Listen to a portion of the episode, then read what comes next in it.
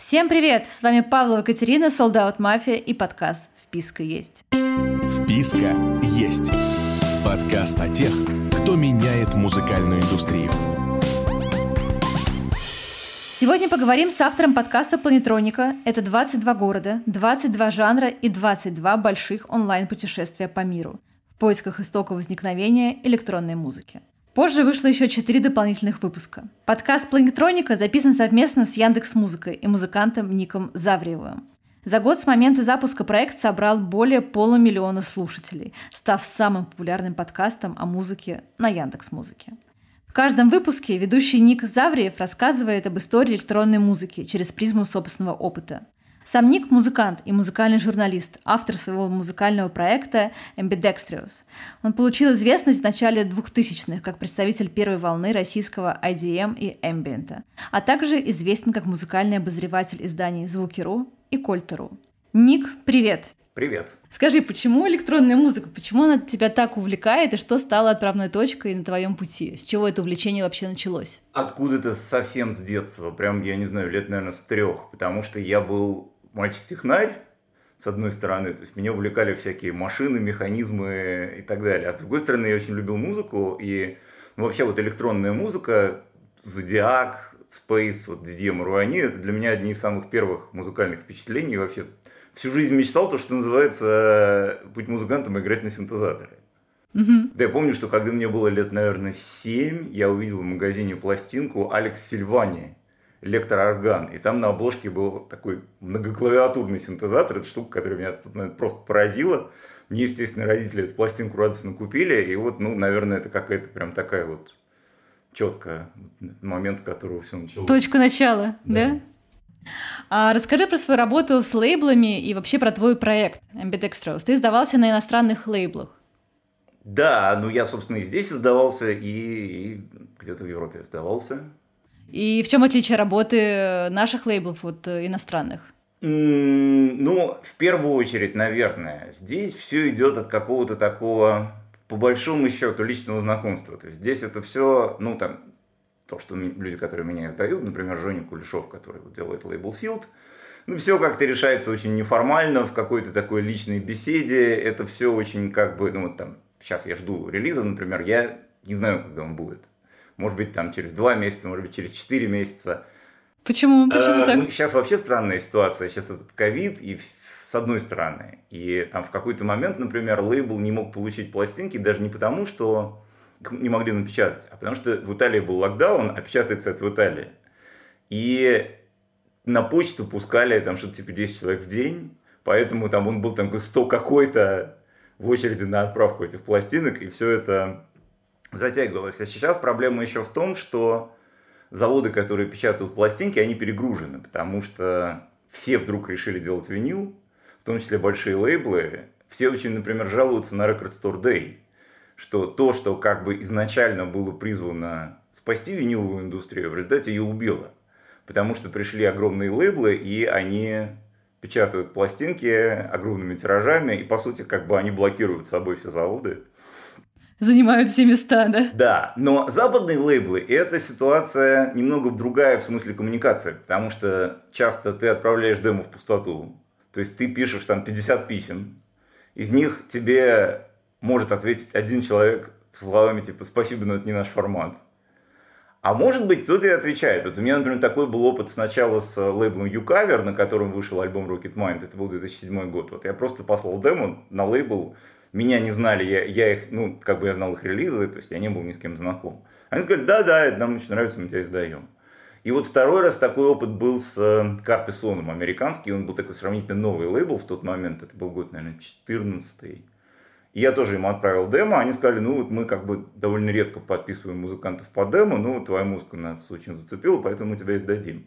Но в результате я сейчас работаю с человеком, которого я как раз много лет знаю через интернет, но это все-таки это британский музыкант Ли Норрис, у него есть проект Metamatics, и это вот тоже как бы... Я слушал его музыку, когда я начинал сочинять. Поэтому для меня это, ну, Знаково. человек, да. И он меня немножко издавал вот еще тогда, да, в конце 90-х, он издавал какие-то мои отдельные треки. А потом он уже в середине нулевых открыл новый лейбл и как-то мне написал, сказал, ты не хочешь нас что-нибудь издать? Я сказал, да-да, конечно. И с тех пор просто вот у нас какое-то идет такое долгосрочное, что ли, сотрудничество, потому что альбомов 5-6, может быть, я угу. под его крышей выпустил, так или иначе.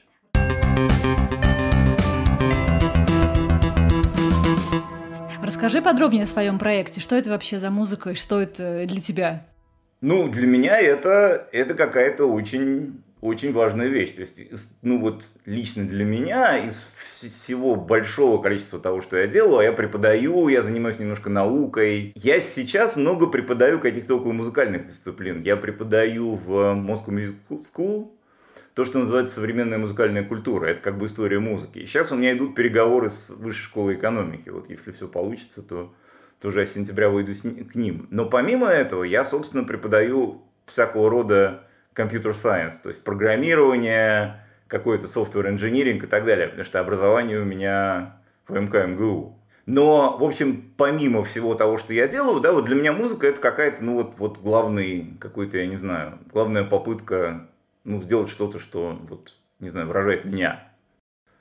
То есть это вот такое вот творчество для меня лично с большой буквы Т. Я очень это как бы... То есть я всю свою работу выстраиваю так, чтобы вот у меня оставалось там два дня в неделю, которые я могу там сидеть ковыряться в синтезаторах. Музыки. Да, это для меня прям очень важная штука. Хорошо, как появился вообще проект э, Планетроник? Расскажи, пожалуйста, кто вообще идейный вдохновитель? Он появился, надо сказать, случайно, потому что, ну, то есть, как случайно, довольно долго, поскольку я занимаюсь журналистикой, и даже еще до этого, когда я начинал просто писать в какие-то, в интернет, и даже до этого в Фидо, а, то ну, у меня были какие-то попытки все это как-то категоризировать и систематизировать, да, то есть вот не писать какие-то отдельные рецензии, а написать некий информационный ресурс, на котором будет как бы много всего про электронную музыку. Опять же, это просто вот мой академический тип мышления, который вот меня в эту сторону ведет. Но в реальности появился так, совершенно случайно. В 2019 году я написал пост в Фейсбуке про то, что вот будет 25 лет фестивалю Britronica. А это довольно такая легендарная история. Это в 1994 году здесь выступали Autechre, Banco de Gaia, приезжал, но не выступал Aphex Twin. То есть это какая-то такая легендарная история. В, в плохом и в хорошем, потому что он был совершенно провален в коммерческом смысле, там были какие-то бандиты, которые врывались в гримерку с пистолетами, ну это реально такая легенда, да, вот with all the good and the bad. И я написал пост, что неплохо бы как-то сделать об этом какой-то материал, надо уже наконец раскопать. Значит, тогда ко мне случайно пришла, по-моему, это даже была еще не Диана Пашковская, а Надя Рыбкина. Она сказала, слушай, а у нас вот как бы Яндекс подкасты, может быть, сделаем какой-то подкаст. Я говорю, да, в общем, я к любой форме готов, тем больше подкасты очень люблю. И дальше начался какой-то долгий разговор, который дальше пошел в такую сторону. А давай не только про бритронику, а вообще про британскую музыку. И мы какое-то время хотели делать, собственно, про британскую музыку, электронную. А потом выяснилось, что есть отходы хардкора. То есть есть подкаст Левы Ганкина, который про британскую музыку не электронную, а вообще, но он как бы вроде как уже тему музыки и годы Британии отрабатывает. Тогда мне сказали, давай что-нибудь вообще как бы всеобъемлющее. И вот тогда мы как-то в таком долгом диалоге придумали вот этот формат, когда у нас один выпуск привязан к одному городу довольно условно, а в реальности к одному жанру. Угу. Да, кстати, вот по какому э, принципу вы выбирались города, которые вот ну, были на выбраны? самом деле выбирались жанры. То есть каждый выпуск это там выпуск про Берлин, он в Берлине происходит примерно процентов на 15. То есть он в Берлине начинается, а дальше он гуляет по разным местам. Поэтому каждый выпуск это некая музыкальная тема. Да? Это вот не то, что вот мы берем Детройт и смотрим все, что происходило в Детройте. То мы берем историю техно. А Детройт мы просто выбираем как отправную точку и как некий вот пункт оглавления на карте такого графического. Это же огромная работа собрать и переработать такое количество информации по каждому жанру, по каждому городу, тем не менее. Ты делал это все сам? Да, я это все делал, конечно, сам, и по правде говоря, большая часть из этого, это просто было то, что я уже знал. Поскольку я этим занимаюсь, ну, лет 25 так внимательно, а до этого просто в качестве меломана, да, то, в общем, большую часть из этого, конечно, я знал. Хотя, естественно, перед каждым выпуском, ну, как это там, я не знаю, перед каждой статьей большой, которую пишешь, есть какая-то фаза research'а. То есть ты что-то перечитываешь, что-то пересматриваешь, разговариваешь с какими-то людьми, И, ну, как бы это, конечно, большой процесс, но, разумеется, я все это делал вообще в, в одиночку. За исключением тех выпусков, где были гости. То есть было там несколько выпусков, в которых я просто считал, что там есть люди более компетентные, чем я, которые могут про это хорошо рассказать. Угу. И вот это был краудрок, это был бейс с Сережей Сабуровым, и это потом были выпуски уже бонусные с странами СНГ, где были вот люди оттуда.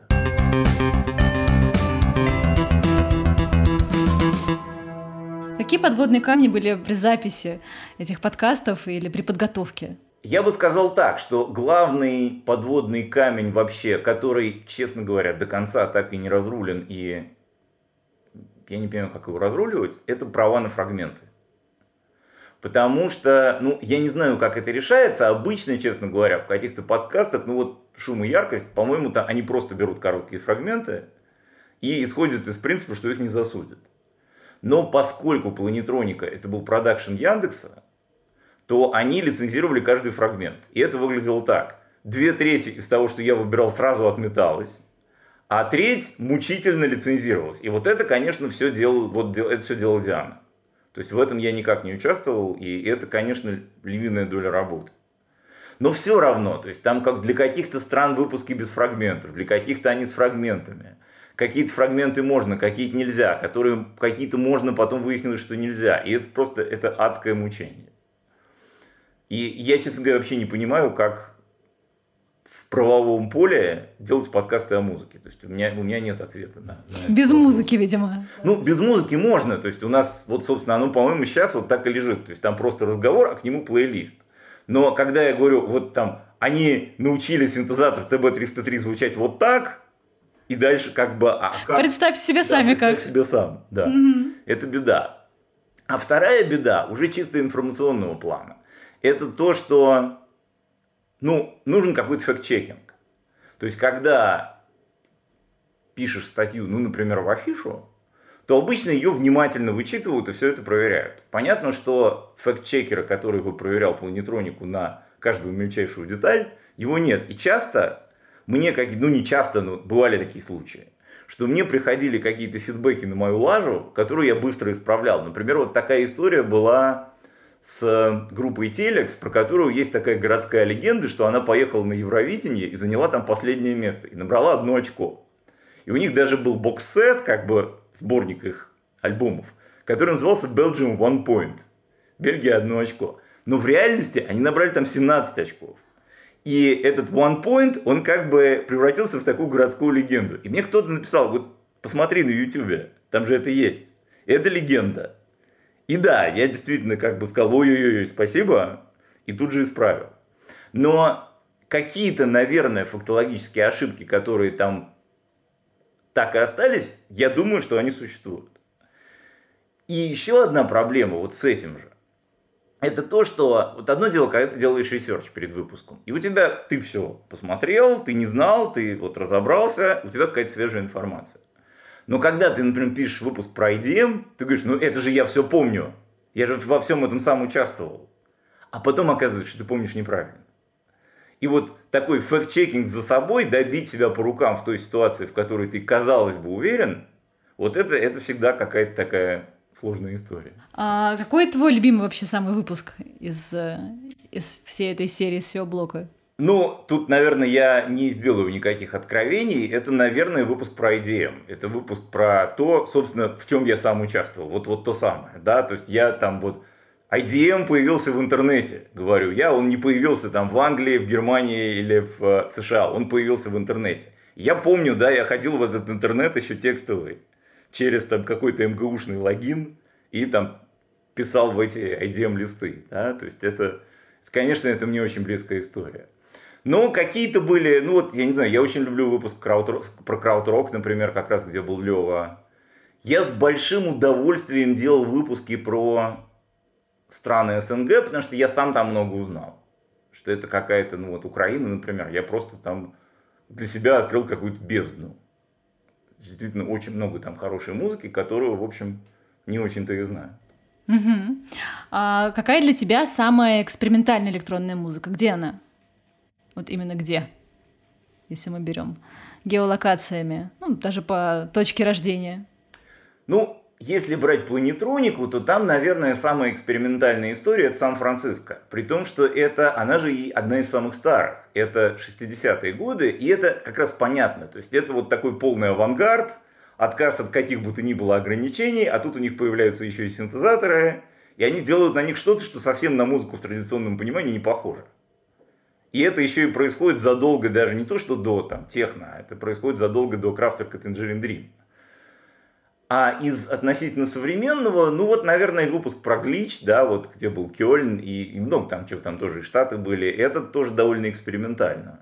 То есть это такое уже на грани между музыкой и современным искусством, я бы это сформулировал так. Угу, интересно. Очень интересно. А какой год ты можешь назвать золотым годом электронной музыки, если такой вообще можно выделить? Раньше было лучше? Я, конечно, субъективный человек, но для меня это 94-й, вот прям четко. Почему? 1994. Наиболее, больше всего вышло очень важных и каких-то очень любимых пластинок. Это Future Sound of London, это Global Communication, это какой-то старый транс, там, Cosmic Baby, Stellar Supreme. Это Affix Twin, да, какой-то вот Selected Ambient Works 2. То есть это тот момент, когда количество перешло в качество, я бы сказал так. С точки зрения того, что раньше было лучше, ну, отчасти... То есть, я бы сказал так, сейчас выходит очень много хорошей музыки, вот прям очень много. Я каждый год делаю топ-100 лучших альбомов, электронных альбомов этого года. И эти 100 еще надо выбрать. То есть, у меня обычно лонглист, но там 350. Ого. Из них надо выбрать 100. Но в довольно большой степени это доработка старых идей. То есть даже какие-то новые, казалось бы, течения, да, вот мы говорим там, вот кто у нас новаторы в последнее время? Ну, например, Лопатин. Ну, например, Лоренцо Сени. Ну, Лоренцо Сени это, в общем, пере, хорошо переосмысленный транс. То есть его корни тоже уходят в середину 90-х. А у, у транса, в свою очередь, они уходят в середину 70-х. То есть, наверное, у нас было вот в музыке две революции. Да, была рок-революция, ну, там, по второй половине 20 века. Была рок-революция в 60-е и была вот эта электронная революция в 90-е. Сейчас мы все-таки работаем на в большой степени старом багаже. То есть мы, конечно, его дорабатываем, но это вот как, как математика. То есть в какой-то момент делается огромное количество открытий, а потом эти открытия как-то улучшаются. То есть он говорит, это утверждение верно не только в случае, если функция три раза дифференцируема. Она может быть два раза дифференцируема, а третий раз кусочно дифференцируемая. И это тема для докторской диссертации. Хотя это чуть-чуть. Вот человек сделал там шаг на миллиметр. Но он сделал шаг. Да. Хорошо, очень интересно. Прям хочется уже увидеть э, эти списки и послушать. Скажи, пожалуйста, а Планетроника не раз признавалась самым популярным подкастом о музыке. Как ты думаешь, с чем связан э, такой успех? Честно говоря, у меня нет никакого этому объяснения. То есть для меня вообще весь этот успех, вот сейчас ты сказала 500 Пол, тысяч полмиллиона, да. слушателей. На самом деле я эту цифру слышу впервые, то есть я, я абсолютных цифр даже не знал. Но мне говорили, он там как бы в топ-10 где-то между подкастом о сексе и подкастом о деньгах. И, ну вот, моя реакция, это невозможно. То есть, ну, обычно то, что я делал, оно было рассчитано на какие-то десятки, в лучшем случае сотни людей. И я это писал, как если бы я обращался к той сотни гиков, к которой я обычно обращаюсь. Каким образом и почему это выстрелило на такое количество людей, у меня нет никаких абсолютно объяснений. Мне кажется, что это какая-то, может быть, незанятая ниша, может быть, случайность, может быть, просто людям очень нравятся образовательные истории, да, потому что я сам, я все время слушаю какие-то образовательные подкасты, какую-нибудь полку и так далее. А просто вот я в эту нишу пришел первым. Может быть так. Но мне кажется, еще очень чувствуется всегда, когда человек э, что-то делает, рассказывает или вообще что-то делает, неважно даже что, с душой и с таким внутренним азартом, когда самому очень интересно, когда сам в это влюблен, это всегда очень чувствуется, будь то подкаст, видео, текст, все что угодно. Поэтому, вероятно, есть такой мэджик сейчас. Ну, спасибо, приятно слышать, да. Ну, надеюсь, что так и есть. Ты сказал, что были случаи, когда слушатели находили какие-то ошибки в фактах, ну, это само собой может случиться. А было, была ли какая-то резкая критика, после которой приходилось дорабатывать подкаст? Какие-то такие отзывы были, потому что при таком огромном количестве слушателей наверняка такое тоже случается. Ну, я бы сказал так, критика была в начале даже не то, что резкая, но просто как это делалось. Сначала я писал выпуски и выкладывал их вот на фокус-группу друзей и там друзей-друзей, скажем так. Да. И, конечно, там были какие-то отзывы в жанре, вот тут ты просто куда-то углубляешься, ты просто 15 минут перечисляешь какие-то названия, которых мы даже не можем выцепить из твоего произношения и так далее. Вот я помню, что выпуск про брейкбит мне в какой-то момент очень закритиковали, мне сказали, ты там за 20 минут пытаешься там объять то, что происходило 20 лет, и это совсем так как-то вот в проброс, и надо как-то перерабатывать структуру. И тогда действительно я его переработал, там что-то вырезал, что-то добавил, где-то его сделал длиннее и так далее. А именно от слушателей какой-то финальной версии, ну, конечно, была критика, но ее было гораздо меньше, чем я думал, потому что, вообще говоря, у меня, как правило, да, вот у меня как журналиста довольно высокий антирейтинг. То есть меня довольно много хейтят. То есть мне пишут, что это за идиот, там, почему он это пишет, там вот даже на последний вот я выложил топ, и там человек написал простыню в жанре, какое этот человек имеет основание тут собирать какие-то топы, он ничего в этом не понимает. Это вызывает эмоцию, это уже показатель. Да, с одной стороны, вот у меня, кстати, музыка моя, ее, в общем, у нее у, в каких-то ситуациях, в каких-то альбомах у них очень много отрицательных отзывов. В частности, за то, что они веселые. То есть в электронике на самом деле такой вот позитивизм это табу. То есть можно делать сколько угодно мрачной музыки, а вот если ты вдруг играешь до мажор, то тебе говорят фу. А почему так? Причем даже, окей, я понимаю, как можно что-то не любить. Но когда есть 97% мрачного, 3% не мрачного, и эти 3% хейтят, вот это мне непонятно. Это меня стимулирует делать еще больше такого и как бы в каком-то смысле еще больше бесить людей. А почему такого нельзя играть? Э, Мне кажется, что в электронике есть какой-то... Каноны какие-то? Да, причем эти каноны такие немножко, как бы, так сказать, антикоммерческие. Мы не делаем попсу, мы делаем настоящий андеграунд. При том, что в реальности вы делаете ту же самую попсу, такую же клишированную музыку, только просто с другими установками. Угу. Ну, вот, вот такое и есть. То есть так сложилось, что так делать не принято. Да, да. Ну и как бы для меня это только лишний повод. Сделать да, наоборот. так, да. А вот с планетроникой, ну, то есть нет, были, конечно, кто-то ругал, да, но я не могу сказать, что прям вот какой-то шквал хейта.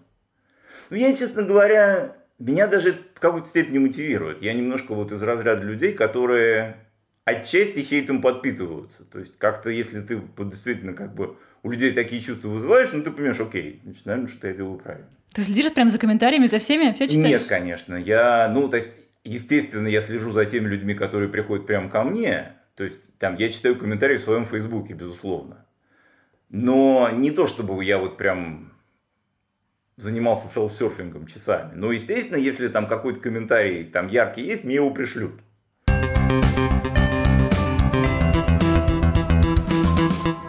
А расскажи, как вообще происходит работа над подкастом от и до, из чего, из чего она складывается и как долго она идет? Я обычно на запись одного выпуска тратил такую неделю не торопясь, я бы сказал так. При том, что большая часть это был, конечно, research. То есть это был вот первое время я читал, смотрел, слушал именно какие-то информационные. Я много на самом деле смотрел документальных фильмов. Вот я никогда в жизни так много документальных фильмов не смотрел, как при подготовке к планетронике. Причем это какие-то такие, как бы ты что-то ищешь про транс, и ты находишь какое-то 25-минутное видео на YouTube, просто вот такое полу на коленке сделанное, но вот это там рассказывается про там, Берлин середины 90-х. Ну что, классно. Даже что-то из этого кустарно переведено на русский, например, как бы, а что-то профессионально переведено. То есть это прям какая-то отдельная огромная сцена. А какие то можешь посоветовать э, фильмы? Вспомнишь? Ну, я, наверное, вспомню скорее какие-то свои любимые. Да, Давай, вот любимые. Синт Британия, да, это вот была BBC-шная серия, там было Синт Британия, Прогрок Британия, Хэви Метал Британия и что-то еще там было. Я потом, например, очень люблю фильм Kraftwerk and the Electronic Revolution про Kraftwerk и вообще краудроковую сцену, такой не, не очень известный.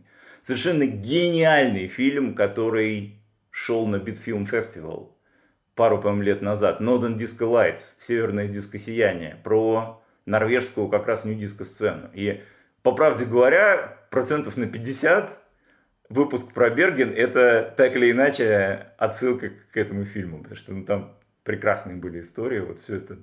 Что такое норвежский рейв? Это когда один человек играет, а другой танцует, а потом они меняются, и значит, тот играет, а этот танцует. Прекрасно. А видишь ли ты в этом подкасте какую-то миссию, может быть, перед э, другими? Или ты просто делаешь его, вот, потому что не можешь не делать, ты этим всем живешь и очень любишь это направление? Ну, мне кажется, что делаешь то, что любишь, это в каком-то смысле есть миссия. То есть, угу. разумеется, я устроен так, что я не могу что-то делать просто в стол. Если я уже там что-то сделал, я это буду всем показывать. Хотя бы в Фейсбуке.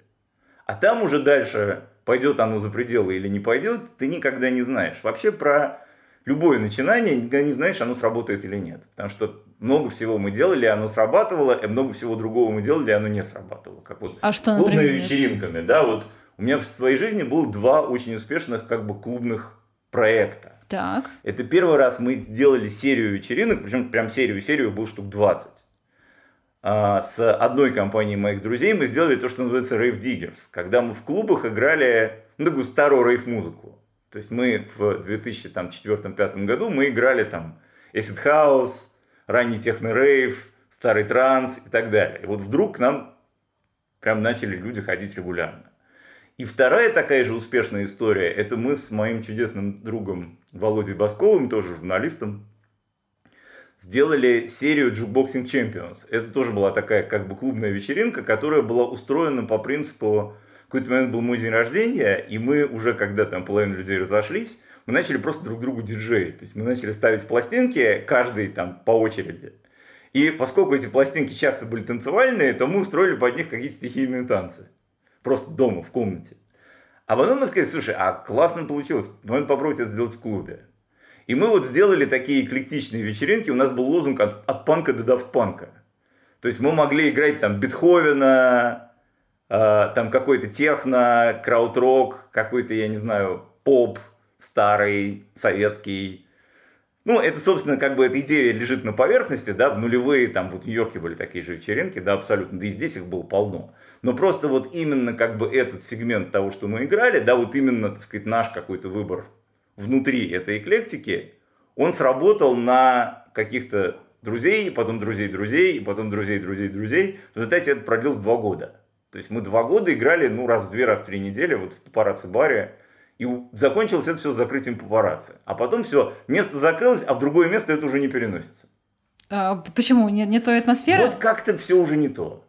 Вот как-то, может быть, это еще и время пришло, а может быть, просто вот как бы это такое еще какая-то магия, магия клуба. Угу. Это та самая атмосфера, да, да этот пазл, который прям сложился. Там, я не знаю, дешевое шампанское в баре, там много всего складывается. Угу. А какие проекты еще были, ты говоришь, которые не не удалось дореализовать, ну, вот закрылись. там тех же самых, тех же самых Champions мы перезапускали после этого раза четыре и, и нет. Или, например, ну вот я пытаюсь в течение, мне кажется, уже лет 15 сделать что-то подобное на регулярное IDM мероприятие. И тоже это вот hit and miss. Иногда сработает, иногда не сработает. Иногда пройдет 150 человек, иногда пройдет 25 человек. И за счет чего вообще как логики никакой нет. Промо одинаковое, может даже место одинаковое, может быть даже там погода одинаковая. Вот тут все как-то истосковались по мероприятиям, а тут наоборот что-то вот как-то и хоп, вечеринка не удалась.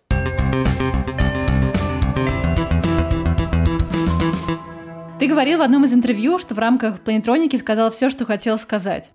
А, но, может быть, стоит ждать новых выпусков или, или нет? Ну, теоретически там парочку-троечку записать можно, потому что, например, совершенно, ну, это я уже потом придумал, что есть такая тема, как Кингстон и все, что связано с дабом. Вот эта электроника, которая корнями уходит в Ямайку. Это был бы, конечно, хороший, хороший длинный выпуск. Или говоря об СНГ, конечно, есть Латвия, Литва и Эстония, вместе или по отдельности, но она совершенно точно не хуже, чем те выпуски, которые были. Но просто, ну, на это нужна какая-то, нужна концепция сезона, И на это нужна воля Яндекса, потому что это все-таки их продакшн. Это как бы, ну, технически это они меня наняли на подкаст, а не я его сделал полностью и продал Яндексу. Но у меня, конечно, с планетроникой, то есть, во-первых, очень хочется из этого сделать книжку, конечно. И тоже тут как бы нужен издатель. Опять же, я, к сожалению, я совершенно не бизнес-человек. То есть я, я человек контента, а когда вот надо позвонить Васе, Пете, Маше, договориться обо всем, продумать бизнес-план, там, вот это все, это, конечно, как бы я здесь абсолютно бессилен. То есть, если ко мне придет издатель и скажет, давай сделаем книгу, я с удовольствием это сделаю. То есть, все, что я могу в этой ситуации делать, это кричать в мироздание, про то, что я хочу сделать такую книжку. Может быть, кто-нибудь откликнется. Если вернуться к твоему подкасту, э, дай просто рекомендацию, как лучше его слушать э, тем, кто еще не слушал, в какой-то определенной очередности или без разницы, э, какая-то будет очередность, какой выпуск за каким? Считается, что очередность не важна. То есть, наверное, не надо начинать с бонусного сезона. То есть, там не надо начинать знакомство с электронной музыкой с Израиля, если ты не живешь в Израиле. А если живешь, то, в общем, почему бы нет. Но я их писал все-таки в некотором порядке. То есть, например, для меня первым был Берлин, вторым был Brain 3. Ну вот как-то так. Потом, может быть, Франкфурт. Там есть какие-то такие сценарии. То есть, но, наверное, как обычно, я не знаю, как вот я всегда слушал подкасты, вот когда ты находишь подкаст, который, у которого есть много выпусков ты первым делом выбираешь выпуски про то, что тебе более интересно. Вот если ты видишь там литературный подкаст, наверное, ты сначала почитаешь про, не знаю что, про Джонатана Коу послушаешь, а потом про Горького. Вот я сегодня сейчас ехал сюда, слушал подкаст про Горького. Я очень люблю полку, но Горький абсолютно мимо. То же самое и здесь. Если человек там терпеть не может диска, то, наверное, он его послушает последним или не послушает. То есть мы старались делать так, чтобы они не были связаны в какой-то последовательности. Можно было бы начинать с чего угодно. Но понятно, что там есть явления более всеобъемлющие и менее всеобъемлющие. То есть, наверное, нью диска надо слушать после того, как ты послушал просто диска. Но это, в общем, условность. Угу, угу. Поняла, спасибо. И скажи, пожалуйста, кто, по твоему э, мнению, задает тон российской электронной музыки сегодня? Мне всегда очень трудно быть объективным, потому что есть какие-то раскрученные имена, не знаю, Нина Кравец, да, а ее вклад, безусловно, важный, да, она, с моей точки зрения, гораздо лучший диджей, чем музыкант, а еще лучший босс лейбла, то есть то, что она собирает вот на этом трипе, это прям довольно здорово, или на Галаксиде, тем более. Но лично для меня фигуры какие-то совершенно отдельные, в общем, зачастую не очень популярные. То есть мне вот, например, очень нравится то, что делает Стас Ковалев. Кейс. Или вот недавнее мое открытие, это проект Underdog. Денис Рыжов, вот у него сейчас вышел второй альбом, и это прям очень хорошо. Ну и потом у меня есть какие-то личные герои. То есть вот если выбирать там три электронных музыканта из России, то, наверное, это номер один будет Solar X. Ну, это, по сути, мой учитель, да, это человек, вот, вот, вот реальный пионер российского IDM. Номер два будет Физарум, питерский дуэт, который издавали в свое время Домино. То есть это лейбл, где выходил там Франц Фердинанд, например. Причем про это никто не помнит. То есть все говорят, когда говорят про успехи русских, Физарум вспоминают в последнюю очередь, хотя тем не менее. И, конечно, Алексей Борисов. То есть это вообще как бы живая легенда. Это, в общем, человек во многом благодаря которому я тоже стал заниматься музыкой. Угу. А что в твоем личном плейлисте сейчас находится?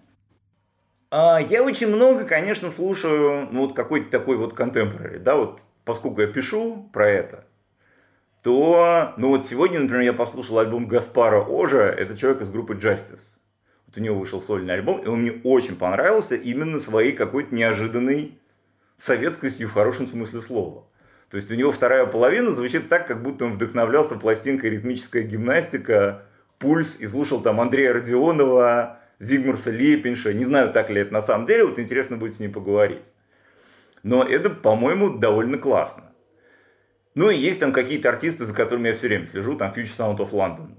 Вот, наверное, может быть, номер один электронная группа для меня. И вот у них недавно вышел сборник ремиксов на всех, который я слушаю с большим-большим удовольствием. Ну, я, я, я очень много слушаю IDM, очень много слушаю ambient, ну вот, то есть более или менее, ну, хочется амбициозно сказать все, что в этом направлении выходит, я стараюсь по мере сил отслеживать.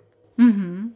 Ну, не знаю, есть какие-то там Бола, да, вот тоже музыкант, не то чтобы лежащий на поверхности, но с моей точки зрения совершенно прекрасный. То есть, на мой взгляд, это интереснее, чем, по крайней мере, современный Affix Twin, который собирает всю массу, в общем, слушателей IDM, но как бы есть, есть люди поинтереснее. Спасибо, очень интересно. И напоследок, пожалуйста, посоветуй какие-то еще интересные подкасты о музыке, может быть, которые ты сам слушаешь, или которые просто интересны. Мой любимый, наверное, подкаст о музыке – это «Логика ритма». Но это, опять же, я здесь продвигаю, конечно, корешей и, собственно, людей, которые участвовали в Это разрешено, записи, продвигай.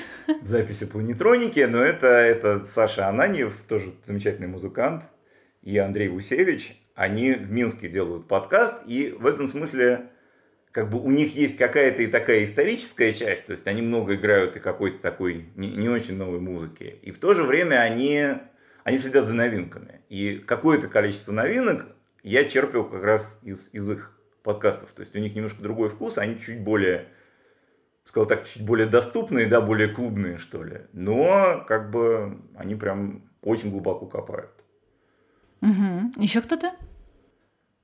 Ну вот именно музыкальных я, ну, там, я стараюсь слушать там, Essential Mix, Solid Steel, да, какие-то очевидные, как бы, BBC-шные э, программы, да, какие-то из них там, там перестают выходить, потом опять начинают выходить, но там я люблю взять какой-нибудь Essential Mix там 95 -го года и как-то с большим кайфом его послушать. Угу. Хорошо, спасибо тебе большое за рекомендации. А, и те, кто не слушал, конечно, слушайте в первую очередь подкаст «Планетроники» а, про электронную музыку. С нами был Ник Завриев. Спасибо тебе большое за интересную беседу. Спасибо за приглашение. И Павла Екатерина, Солдат Мафия и подкаст «Вписка есть». «Вписка есть» – подкаст о тех, кто меняет музыкальную индустрию.